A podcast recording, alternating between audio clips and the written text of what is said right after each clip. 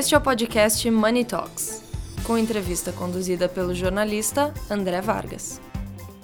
Patrocínio Ambipar e BTG Pactual.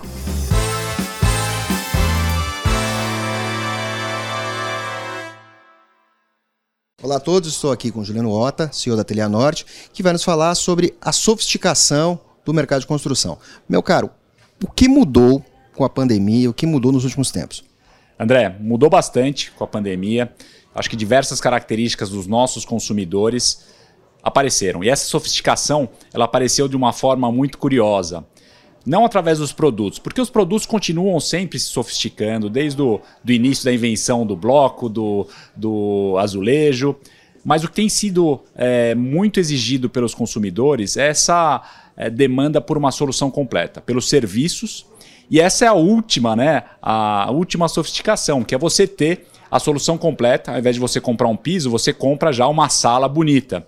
Essa sofisticação que os nossos consumidores têm exigido e têm exigido muito das empresas para cumprir com isso. Não apenas vender produtos, mas vender serviços e vender serviços muito bem executados, porque senão ele vai certamente buscar uma outra solução.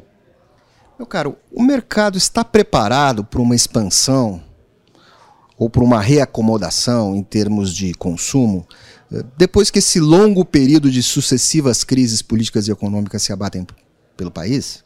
O que, que você me diz? O setor é, da construção e, inclusive, o setor de varejo da construção, ele foi muito beneficiado economicamente durante a pandemia. Logicamente, a gente tem que sempre olhar as perdas humanas que foram é, uma tragédia, mas do ponto de vista econômico foi bom para o setor.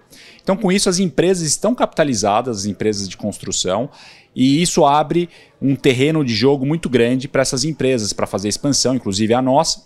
Então, nós estamos olhando diversos formatos novos para atender esse cliente que está se movendo, um cliente cada vez mais infiel, que busca a solução onde ele estiver, ou seja, muita conveniência. Então a gente está montando um formato de loja de proximidade para estar tá perto do cliente, um novo formato de atacarejo né, para atender os clientes profissionais.